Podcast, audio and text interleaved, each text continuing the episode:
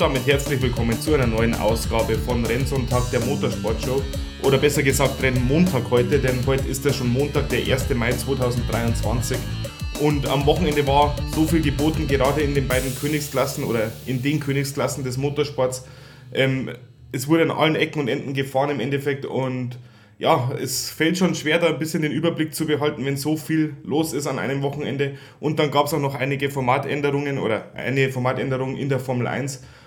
Ja, da fällt es dann schon mal schwer, den Überblick zu behalten, aber deswegen gibt es ja diesen Podcast und wir werden jetzt nochmal gemeinsam die Aufreger des letzten Motorsportwochenendes ja, kurz besprechen.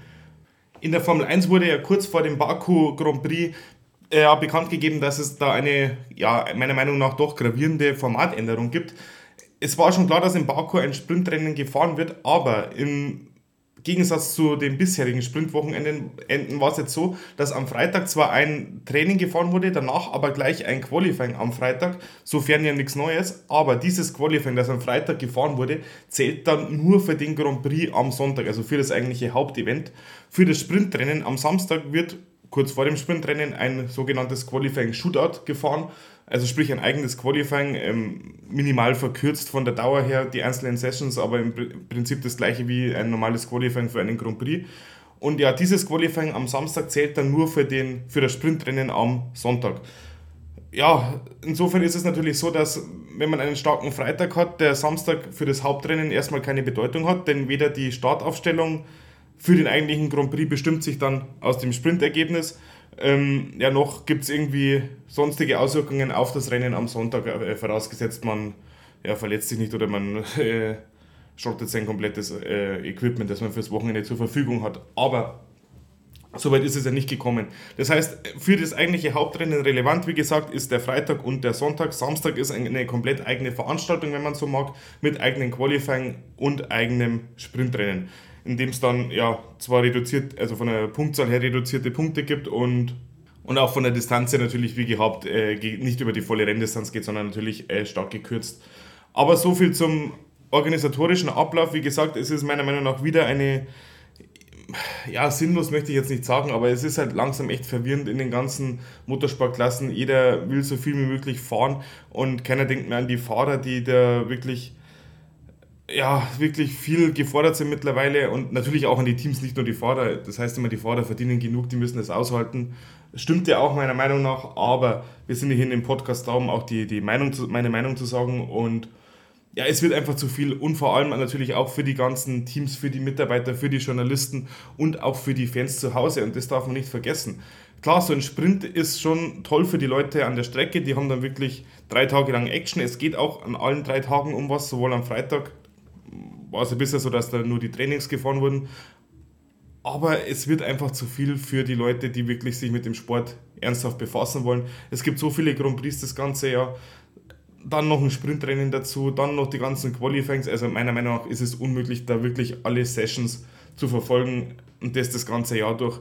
Es gibt ja auch noch andere Motorsportserien, wie gesagt, mein Hauptaugenmerk liegt ja eher auf der MotoGP und auch da hat man jetzt mittlerweile zwei Rennen pro Wochenende und meiner Meinung nach ist das Ganze wirklich langsam zu viel des Guten. Aber gut, man kann sich ändern. Es war jetzt so und ja, man erhofft sich natürlich in der Formel 1 davon, dass der Sprint jetzt komplett unabhängig vom Hauptrennen ist, vom Ergebnis her, dass da mehr Action passiert im Sprintrennen. Meiner Meinung nach hat das nicht so ganz hingehauen. In der MotoGP klappt es ja ganz gut, aber dazu kommen wir gleich. Aber jetzt im Baku war das Sprintrennen meiner, meiner Meinung nach nicht so wahnsinnig ja, toll. Was aber eine Überraschung war im Sprint, äh, die Pole Position hat sich nämlich Charles Leclerc geholt, vor Sergio Perez und Max Verstappen. Und auch fürs Hauptrennen hat sich Charles Leclerc die äh, Pole Position sichern können. Von daher für mich als Ferrari-Fan ein kleiner Hoffnungsschimmer, dass da vielleicht was geht am Wochenende. Aber ja, auf einer Strecke wie Baku mit der ewig langen Geraden, ähm, was soll man dagegen Red Bull machen? Also von daher die Pole Position zwar schön und gut, aber es zeigt, dass Ferrari nicht ganz tot ist. Aber im Rennen war da nicht viel zu machen. Aber ja, dazu kommen wir gleich. Wie gesagt, im Sprintrennen die Startaufstellung Leclerc vor Perez Verstappen und dann George Russell, der hatte einen starken Samstag und konnte sich auf Platz 4 qualifizieren für Sprintrennen. Carlos Sainz auf 5 und Lewis Hamilton auf 6. Fernando Alonso nur in Anführungsstrichen, muss man ja nach dem bisherigen Verlauf so sagen, nur auf Platz 8. Aber gut, Ähm, das war die Startaufstellung für Sprintrennen. Ähm, ins Ziel gekommen sind sie dann in der Reihenfolge Perez, Leclerc, Verstappen. Also ja, der Perez konnte sich den Leclerc schnappen. Ja, für Max Verstappen lief es nicht so optimal im Sprint. Er ist dann mit George Russell zu Beginn des Rennens ein bisschen ja, kollidiert und hat sich dann wohl seinen Red Bull minimal beschädigt. Aber er rettet Platz 3 ins Ziel und ja, so wird man halt Weltmeister einfach die Punkte mitnehmen auf Dauer. Genau, also kann man alles richtig gemacht, Max Verstappen. Und Sergio Perez, den darf man dieses Jahr nicht unterschätzen. Also gerade die Startkurse, die liegen ihm. Und auch im Hauptrennen sollte er da eine entscheidende Rolle spielen, aber dazu gleich mehr. So, Startaufstellung für, das, für den Grand Prix am Sonntag. Das Qualifying wurde, wie gesagt, gefahren am Freitag und der Freitag war für George Russell zum Beispiel schon mal nicht so wahnsinnig gut, denn er konnte sich nicht für Q3 qualifizieren und ging nur von Platz 11 ins Rennen. Pole Position, wie gesagt, wieder Charles Leclerc vor Max Verstappen und Sergio Perez. Carlos Sainz geht ins Hauptrennen von Platz 4 ins Rennen vor Lewis Hamilton und Fernando Alonso auf Platz 6. Ja, das Rennen war, um es freundlich auszudrücken, stocklangweilig. Also es ist nicht viel passiert. Die Red Bulls recht, sind recht schnell an den Ferraris vorbeigegangen. Max Verstappen hatte dann Pech mit einer Safety-Car-Phase. Er wurde nämlich an die Box geholt, weil äh, Nick de Vries war ähm, er sein Auto in die ja, Barriere gesetzt hat, aber es war jetzt nicht, er hat es nicht so ausgeschaut, als wäre das eine Safety-Car-Lösung, aber er hat da sein Auto doch so stark beschädigt, dass es abtransportiert werden musste. Und ja, Max Verstappen kam an die Box, danach kam gleich das Safety-Car und so gesehen Glück für Sergio Perez, denn der konnte dann natürlich unter Safety Car stoppen, genauso wie alle anderen in der, in der Führungstruppe, also Charles Leclerc unter anderem, sodass Max Verstappen ähm, ein paar Plätze zurückgefallen ist. Ja, trotzdem war es dann jetzt keine große Kunst für die Red Bulls, da Ferrari in Schach zu halten während des Rennens. Sergio Perez gewinnt aber das Rennen vor Max Verstappen und Charles Leclerc, der dann endlich das Podium für Ferrari sichern konnte. Zwischen Platz 3 und Platz 4, also zwischen Charles Leclerc und Fernando Alonso, wurde es dann zum Ende heraus doch noch enger, aber im Endeffekt konnte sich dann Leclerc durchsetzen und hat sich so das äh, Podium geholt. Ja, sonstige Aufreger gab es eigentlich nicht, außer zum Schluss, als Esteban Ocon nochmal kurz in die Box musste für einen ja, Boxenstopp in der letzten Runde und da schon aber die Journalisten im, in der Boxengasse unterwegs waren, die Fotografen und so weiter und es da fast zu einer gefährlichen Situation kam, oder es kam zu einer gefährlichen Situation. Gott sei Dank nichts passiert, aber ihr könnt euch vorstellen, wenn er die ganzen Fotografen schon in der Boxengasse rumlungern und dann kommt ein Formel 1 Auto mit über 300 angeschossen und ja, bremst er dann runter, aber immer noch auf 80 km/h und das war schon knapp. Also schaut euch gerne mal an auf YouTube. Da muss sich der Veranstalter oder die FIA oder wer auch immer dann doch ja, mal schauen, ob das alles so richtig abgelaufen ist, weil das ist wirklich lebensgefährlich, was da abgelaufen ist. so, durch den Sieg von Sergio Perez ergibt sich jetzt ein WM-Stand, der eigentlich gar nicht mal so langweilig ist. Max Verstappen ist immer noch vorne mit 93 Punkten, aber Sergio Perez mit äh, 87 Punkten wirklich knapp dahinter und in Schlagdistanz. Fernando Alonso bleibt auf Platz 3 der Gesamtwertung mit 60 Punkten, äh, gefolgt von Hamilton, Sainz und Leclerc, der sich jetzt auf Platz 6 schieben konnte. Aber wie gesagt, die Meisterschaft, die WM wird zwischen den beiden Red Bulls ja, ausgefochten werden. Da glaube ich, sind wir uns alle einig. Aber der Perez, der hält gut dagegen dieses Jahr, muss man ehrlich sagen. Ja, dann würde ich sagen, geht es weiter von Baku nach äh, Jerez, nach Spanien. Die MotoGP ist endlich zurück in Europa. Und ja, was soll man sagen? Also Jerez natürlich immer der, der, die Saisoneröffnung in Europa. Und hunderttausende Fans vor Ort und das ist einfach jedes Mal wirklich eine tolle Atmosphäre. Es war wirklich heiß in Jerez und ja, so ganz so hitzig war es zwar in den Rennen nicht, aber trotzdem, es war ein tolles Rennwochenende, auch wieder mit ähm, einem Wahnsinns, eine, einen wirklich im Vergleich zur Formel 1 sehr guten Sprintrennen, mm, einen ja, einigermaßen unterhaltsamen Hauptrennen. Klar, es gab schon spannendere Rennen, aber ja, und mit KTMs, die da wirklich überrascht haben. Aber gehen wir der Reihe nach. Im Qualifying konnte sich durchsetzen auf Pole Position Aleix Espargaro vor Jack Miller, Jorge Martin und Brad Binder. Also man sieht schon da die beiden KTMs wirklich sehr gut von dabei. Jack Miller auf 2 und Brad Binder auf 4. Francesco Banaya geht von Platz 5 ins Rennen, gefolgt von Danny Pedrosa, der Ersatzfahrer für KTM, der hat wirklich einen rausgehauen. Äh, das erste Training hat er eiskalt mal gewonnen und das als Ersatzfahrer, also der hat wirklich ein wahnsinnig starkes Wochenende gezeigt und ja, ich glaube, jeder, jeder hätte es ihm vergönnt, wenn er da wirklich ein Top-Rennen gefahren ist, aber das ist er auch gefahren. Miguel Oliveira geht von Platz 7 aus ins Rennen, gefolgt von Sarko und Luca Morini auf Platz 10. Ja, nicht in Q3 geschafft hat es äh, zum Beispiel Fabio Quattararo und auch Enea Bastianini, der ja endlich wieder zurück war, der Ducati-Werksfahrer, musste aber nach, dem, nach den Trainings am Samstagvormittag dann sein Rennwochenende abbrechen. Die Schmerzen waren da dann doch zu groß für ihn. Schade, aber ich denke, es macht dann schon Sinn, dass man nochmal wirklich sich auskuriert. Genauso wie Marc Marquez, der hat vor dem Rennwochenende auch eine Pressekonferenz gegeben, dass es ja noch keinen Sinn macht, jetzt schon zurückzukommen. Es tut ihm natürlich leid für seine Heimfans in Jerez in Spanien, ähm, dass er da jetzt nicht fahren kann, aber wenn es ihn jetzt nochmal auf die Hand legt, so sinngemäß, dann ist die Karriere endgültig vorbei, so war der Wortlaut ungefähr. Aber ja, von daher wieder Marc Marquez nicht dabei und Enea Bastanini dann äh, auch nicht dabei an diesem Rennwochenende. Wie gesagt, Enea Bastanini ist äh, die Trainingssessions gefahren, aber dann waren die Schmerzen doch zu groß. Und er hat auch von den Seiten her ja, kein Land gesehen. Also das macht dann schon Sinn, muss man ganz ehrlich sagen.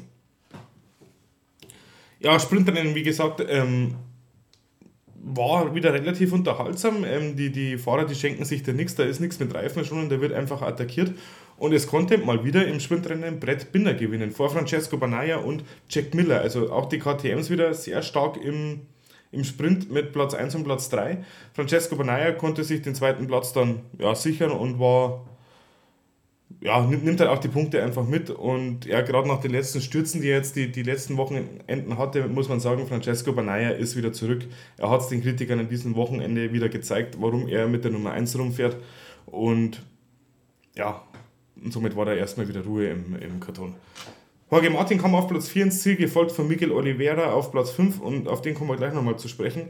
Daniel Pedrosa geht mit ähm, ja, mit, mit, mit Platz 6 ins Ziel, also holt er auch Punkte für KTM. Drei KTMs in den Top 6, das muss man auch erstmal schaffen. Gefolgt von Vinales, äh, Sarko und den letzten Punkt holte sich äh, Marco Pizzecchi. So, Luca Marini kam, glaube nicht in die Punkte, der kam nur auf Platz 10 ins Ziel. Fabio Quattararo nur auf Platz 12, also für den wirklich ein Horror-Wochenende für äh, Fabio Quattararo. Und dem vergeht langsam die Lust. Das, das, man sieht es ihm wirklich an, der ist am Kämpfen mit der Yamaha. Und wenn, wenn da jetzt nicht bald mal was passiert, dann weiß ich nicht, was mit, wie es da weitergehen soll.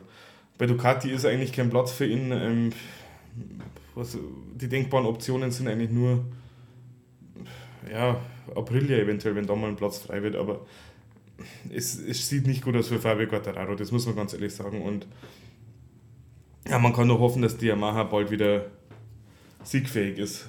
Aber wie gesagt, er verliert langsam die Lust, man sieht es ihm wirklich an. Franco Morbidelli, sein Teamkollege, kam auch nur auf Platz 16 ins Ziel. Was vielleicht jetzt für, für Yamaha sprechen könnte auf langfristige Sicht, äh, Valentino Rossi ist ja da wieder mit im Boot bei Yamaha, so als ja, Botschafter oder wie auch, wie auch immer man das nennen mag. Und ja, die Spatzen pfeifen sehr von den Dächern, dass äh, das VR 46 Team, also Rossis Team ähm, mit Bezzecchi und Luca Marini eventuell von Ducati weggeht. Sie fahren ja aktuell mit Ducati Maschinen und dass die dann vielleicht mal zu Yamaha als Kundenteam wechseln, weil Yamaha hat gerade gar kein Kundenteam. Aber ja, müssen wir mal schauen, wie sich das entwickelt. Das wäre auf alle Fälle im Rahmen des Vorstellbaren, würde ich jetzt mal sagen. Ja, für die Deutschen sieht es nicht wirklich gut aus, gibt keine Punkte. Stefan Bradl kommt auf Platz 15 ins Ziel und Jonas Folger auf Platz 19. Ja, durch Sturz ausgestiegen mal wieder äh, Alex Marquez, äh, Taka Nakagami, Aleix Espargaro und Joan Mir. Die sind ja, nicht ins Ziel gekommen beim Sprint. Dann beim Hauptrennen am Sonntag, wie gesagt, in der MotoGP die gleiche Startaufstellung wie beim Sprintrennen. Durchsetzen konnte sich im Endeffekt aber die, der Weltmeister und die Nummer 1 Francesco Banaya in einem ja, guten Kampf mit den beiden KTMs, mit Brad Binder und Jack Miller. Ja, Francesco Banaya bekam für ein hartes Manöver eine Strafe, dass er den äh, Jack Miller wieder durchlassen musste. Das war der Kampf um Platz 2 damals, also re zu relativ Beginn des Rennens. Und ja, es war eine harte Attacke von ihm, warum jetzt da eine Strafe ausgesprochen wird. Keine Ahnung, ich verstehe es nicht, aber ist halt so. Es gab zwei, drei Handgesten, einmal ein Sorry von, von Francesco Banaya und ein, der Servus TV-Kommentator hat es mit Fuck you übersetzt, ähm, wortwörtlich, von Jack Miller und von daher dürfte das, dürfte das auch geklärt sein. Ähm, ja, es gab dann trotzdem die Strafe, dass er die Position wieder hergeben musste, Francesco Banaya. War dann zwischenzeitlich wieder auf Platz 3, aber konnte sich dann trotzdem zurückkämpfen und ja, die beiden KTMs sich dann schnappen. Und wie gesagt, Francesco Banaya gewinnt vor Brad Binder und Jack Miller. Auf Platz 4 kommt Jorge Martin ins Ziel vor Aleix Espargaro und Luca Marini. Ja, sein Halbbruder war ja vor Ort in Jerez, Valentino Rossi. Und es war zwar nicht so gut wie die, die letzten Wochenenden für das VR46-Team, aber Luca Marini von 10 auf Platz 6, das kann sich sehen lassen. Also wieder Punkte mitgenommen, was will man mehr. Dani Pedrosa kam auf Platz 7 ins Ziel, also wirklich ein sehr starkes Wochenende, Wahnsinn. Alex Marquez auf Platz 8, Takana Kagami auf 9, Fabio Quattararo, zudem gibt es auch noch eine Geschichte bei diesem Rennen, kam auf Platz 10 ins Ziel vor seinem Teamkollegen Franco Morbidelli und Fabio Di Gian Antonio ja, wie gesagt, Quattraro, das ganze Wochenende schon am Kämpfen. Das Rennen wurde gestartet, dann gab es in Kurve 2 gleich mal einen heftigen Crash zwischen Bezzecchi, Fabio Quattararo und Miguel Oliveira. Ähm, meiner Meinung nach trifft da keinen die Schuld, wenn einfach drei Fahrer in die gleiche Kurve äh, ähm, reingehen wollen auf den gleichen Zentimeter, dann ist halt einfach kein Platz für drei Motorräder und so hat es halt dann ja, Fabio Quattararo und Miguel Oliveira erwischt. Miguel Oliveira scheint sich wieder verletzt zu haben. Die ersten Informationen waren, dass jetzt nur in Anführungsstrichen die Schulter draußen war, aber es sah schon wieder echt übel aus. Also ob da beim Hand, mit dem Handgelenk alles so in Ordnung ist. Er hat halt voll mit, dem, mit der Hand ins, ins Kiesbett gegriffen, mit der linken Hand.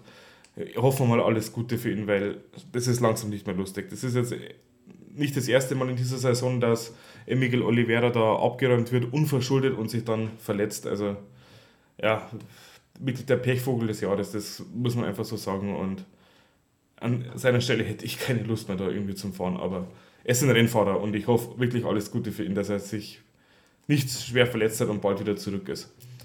Fabio Quattararo bekam aber trotzdem für diesen Crash eine Durchfahrtsstrafe für den Restart. Ähm, das Rennen wurde mit Rot unterbrochen, ähm, muss ich noch dazu sagen, weil eben die, die Bergung von Oliveira und Quattararo und so weiter dann doch länger gedauert hat als eine Runde. Und ja, von daher wurde das Rennen abgebrochen und nochmal neu gestartet, sodass Fabio Quattararo mit seinem zweiten Motorrad dann doch teilnehmen konnte am Rennen. Ja, ähm, bekam einen Long Lap Penalty, den hat er dann nicht richtig durchfahren, musste den Long Lap Penalty dann nochmal wiederholen. Also, wenn es mal wirklich scheiße läuft, dann läuft es richtig scheiße, das kann man ganz ehrlich so sagen. Hat sich dann trotzdem noch auf Platz 10 vorgekämpft und ja, er persönlich wieder eine sehr gute Leistung, aber er verliert wirklich die Motivation. Man sieht es ihm wirklich ins Gesicht geschrieben. Franco Morbidelli kommt, wie gesagt, auf Platz 11 ins Ziel vor äh, Dietscher und Augusto Fernandes. Stefan Bradl holt Punkte auf Platz 14, zwei Punkte mit seinem HRC-Team. Er war diesmal nicht Ersatzfahrer von Marquez, sondern ähm, war mit dem eigenen Testteam vor Ort als Wildcard. Das war ja schon vor Saisonbeginn so ja, angegeben. Für Marc Marquez ist übrigens Ika Licona gefahren, aber wie gesagt, der kommt nur auf Platz 16 ins Ziel, hat keine Rolle gespielt. Jonas Folger kam auf Platz 17 ins Ziel. Als letzter hat Ika Lekona nicht überholen können. Das war ja sein Ziel fürs Rennen. Und für Jonas, ja, ich mag den Kerl, ihr wisst es, aber er sieht bisher noch kein Land. Aber es, was will man auch erwarten? Also er wurde da wirklich, oder er wurde ja wirklich ins kalte Wasser geschmissen. Und ja, mit der Gasgas jetzt bestimmt auch nicht das beste Motorrad am Start, aber ja, es ist einfach schön, wenn wir mal zwei Deutsche in der Startaufstellung haben und ist, ich denke, das sollte man genießen, solange das noch so ist, auch wenn es natürlich aufgrund von verletzten anderen Fahrern ist. Das ist natürlich nicht so schön, aber solange zwei Deutsche dabei sind, alles gut und vor allem zwei Bayern, das finde ich natürlich als Bayer ja, trotzdem schön, genau. Ja, nicht ins Ziel gekommen sind auch einige Fahrer, wie gesagt, Miguel Oliveira, ähm, gleich in der ersten Runde mit seinem Crash. John Mir kommt nicht ins Ziel, Alex Rins, der Sieger von Austin ebenfalls nicht. Also wirklich haben mit einem schlechten Wochenende. Für Honda war es generell wieder ein Katastrophenwochenende nach dem Sieg von Alex Rins in Austin. Ja, wirklich wieder bodenlos von Honda. Juan Zarco hat es ähm, auch nicht ins Ziel geschafft. Marco Bezzecchi, den WM-Leader bis zu diesem Wochenende, ebenfalls nicht. Das freut natürlich den Francesco Banaya. Und Maverick Vinales hat es dann zum Schluss, ähm, ja, ihn hat zwar nicht ist nicht gestürzt, aber den hat es die Kette ähm, weggehauen in der letzten Runde. Natürlich sehr ärgerlich, weil der ist ja in der Meisterschaft auch relativ weit vorne zu finden. Und ja, ist natürlich schade für ihn, aber gut, was soll man machen? Ähm, gehört dazu, Motorschaden oder beziehungsweise technische Defekte gehören einfach dazu. Ja, die meisten Punkte aus Jerez nimmt dann mit die Nummer 1 Francesco Banaya. Der nimmt insgesamt 34 Punkte mit für die Gesamtwertung, gefolgt von Brad Binder, der nimmt 32 Punkte mit. Also wirklich ein starkes Wochenende von Binder und auch von Miller, der mit 23 Punkten äh, nach Hause geht. Ja, WM-Führer Francesco Banaya mit 87 Punkten vor Marco Bezzecchi, den, der es wie gesagt nicht ins Ziel geschafft hat, mit äh, 65 Punkten. Knapp dahinter dann Brad Binder und Jack Miller und Maverick Vinales ja, jetzt hoffen wir, dass wirklich dann die Fahrer Enea Bastanini und Marc Marquez dann schnell zurückkommen und den Banaya dann doch noch ein, zwei Punkte wegnehmen in, in der Meisterschaft, weil sonst wird das, glaube ich, eine recht schnelle Angelegenheit dieses Jahr, die Meisterschaft. Aber man weiß nie, also Francesco Banaya ist ja immer anfällig für Stürze und ja, es bleibt spannend.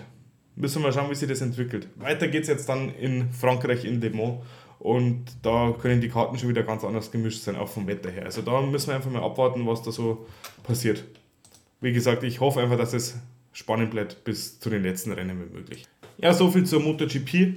Ähm, und dann waren natürlich noch ein, ein, zwei andere Motorsportveranstaltungen am Wochenende, unter anderem das 6-Stunden-Rennen der WEC in äh, Spa. Habe ich persönlich nicht verfolgen können. Ähm, ich habe dafür ein anderes Rennen noch angesehen und zwar von einer Sportart, von einer Rennserie, die mir persönlich sehr am Herzen liegt, nämlich Speedway. So, Speedway Grand Prix, das ist quasi für die, die es nicht so genau auf dem Schirm haben, läuft übrigens, ohne jetzt Werbung zu machen, auf Eurosport unter anderem oder Discovery Plus oder wie das auch immer heißt. Ähm, und anscheinend auch auf Servus TV, ohne jetzt da groß Werbung zu machen, wie gesagt, auch ohne Gewähr die Angaben.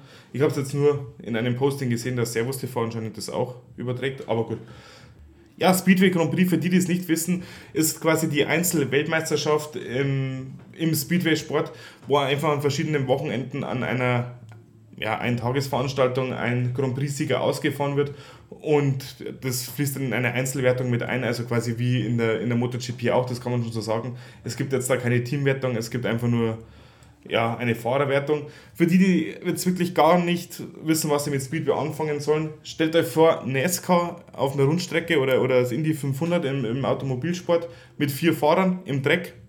Ähm, die fahren vier, also vier Fahrer fahren vier Runden und ja, ein Rennen oder ein Heat, wie es in der Speedway-Sprache heißt, dauert ungefähr eine Minute.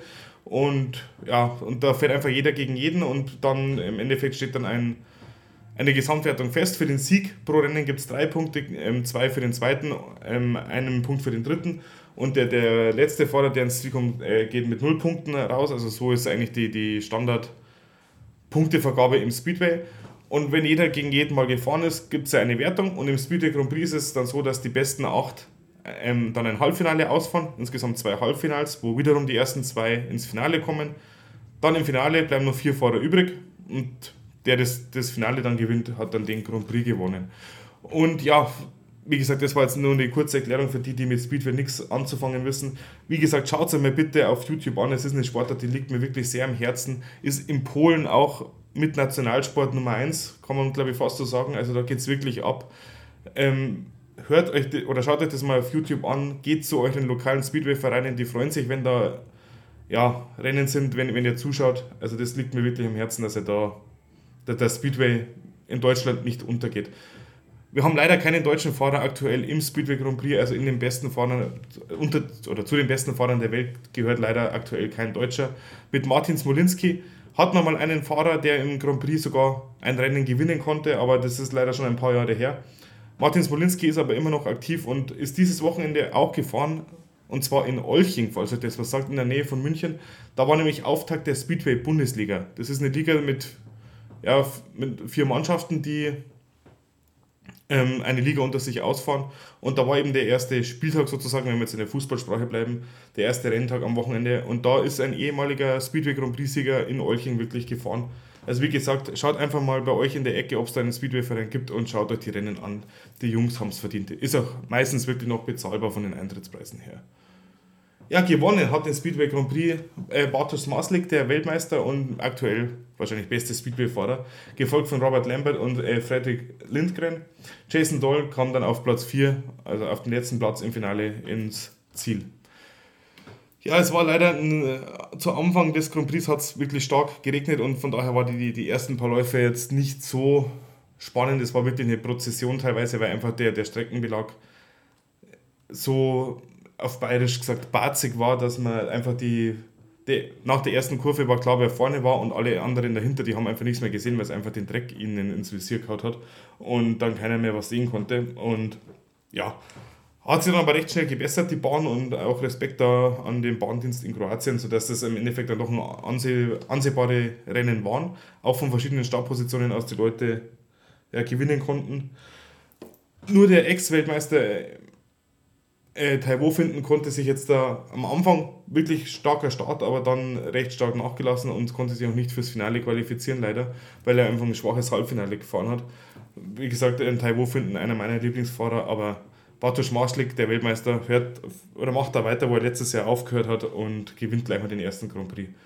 So viel zum Thema Speedway. Wie gesagt, ähm, jetzt, wir werden jetzt nicht in jeder Folge über Speedway reden, aber es ist einfach eine Sportart, die mir, wie gesagt, wichtig ist und die auch einfach Aufmerksamkeit benötigt und was wir machen können, machen wir, damit wir den Sport ein bisschen voranbringen. So, in diesem Sinne, das war's jetzt. Das war wirklich eine lange Folge, fast eine halbe Stunde. Wir hören uns demnächst wieder. Bis dahin. Schatz, ich bin neu verliebt. Was? Drüben. Das ist er. Aber das ist ein Auto. Ja, eben. Mit ihm habe ich alles richtig gemacht. Wunschauto einfach kaufen, verkaufen oder leasen. Bei Autoscout24. Alles richtig gemacht.